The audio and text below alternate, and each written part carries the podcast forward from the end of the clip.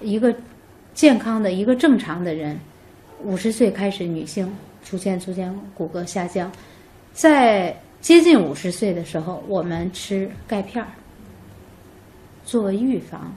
都老年人发生骨质疏松了，你来吃钙，其实基本是没什么用的。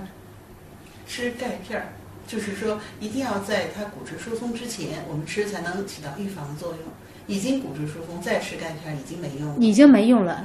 骨质疏松基本是你滑梯滑到了什么程度，你逆着再往回推，基本是推不回来的，对，是回不来的。那么这时候你吃钙片也是没用的，骨密度也是不会增加的。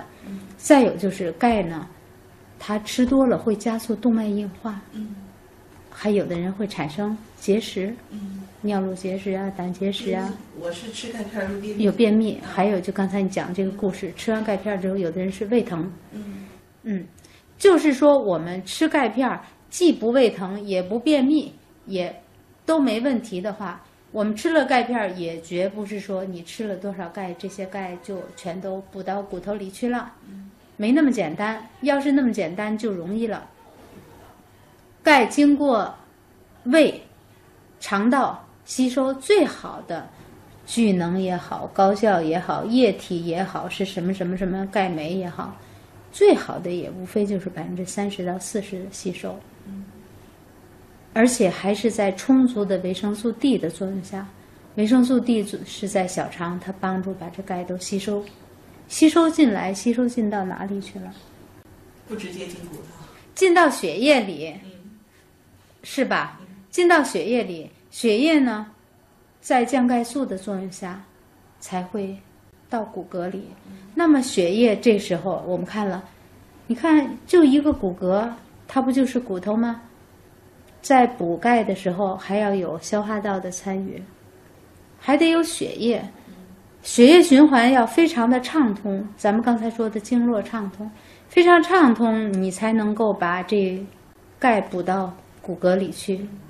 血液循环是不是好？在这里起到一个至关重要的作用。血循环不光是一个大的血管的循环，而是一个微循环。你看骨骼，骨骼里边是毛细血管微循环，小的那种。这个血液循环要非常的畅通，而且有营养、钙、骨细胞的东西进来，还会把代谢产物出来，这骨骼才能够形成一个新骨。它破骨细胞出来，新的成骨细胞长起来，所以血循环在这里头参与了非常重要的作用。为什么老年人骨质疏松？一方面是说食物当中钙不够，还有一方面呢，消化功能不行，还有就是生理功能。我们从小长到大，就是首先是一个成骨长高，长到一定的高度，三十岁不再长了。之后呢，女性五十岁，男性六十岁开始走下坡路，向下走。这个时候是破骨细胞活跃，这是生理功能不能改变的啊。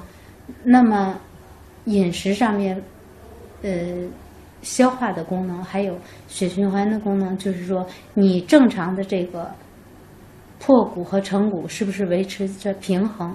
如果你光是破骨丢失，你成骨进不来。你慢慢慢骨骼就是越来越退化，越来越老化。血循环很重要，老年人因为气血不够充足了，血瘀。血瘀从外观怎么看呢？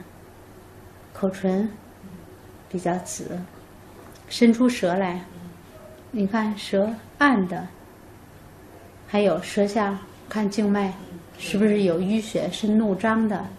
舌下静脉成团块状怒张，说明它血的循环这等我们能看到，等于是一个中等循环，小的微循环是看不到的，不够畅通。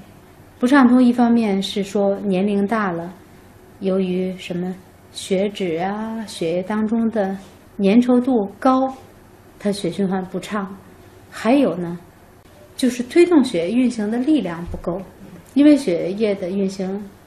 是靠心脏心脏的推动哈，心脏的推动呢，我们形象的，相当于说心脏就是一个发动机像的，或者说像是一个泵像的，把这个血液输送到全身。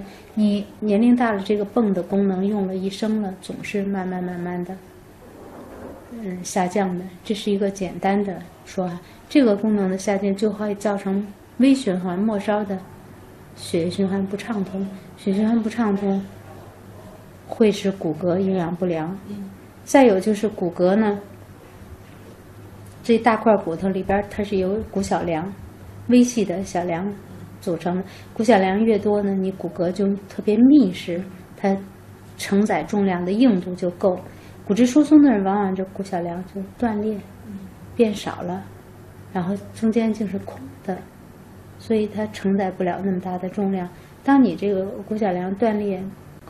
断裂，然后形成空洞的时候，自然里边的微循环也会受损，这就是淤血。这是中医说的淤血。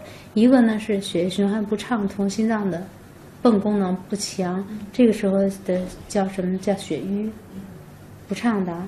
那骨小梁断裂压了，毛细血管也就断裂了，这是淤血。血瘀和淤血都共同造成骨营养就更差，因此它就。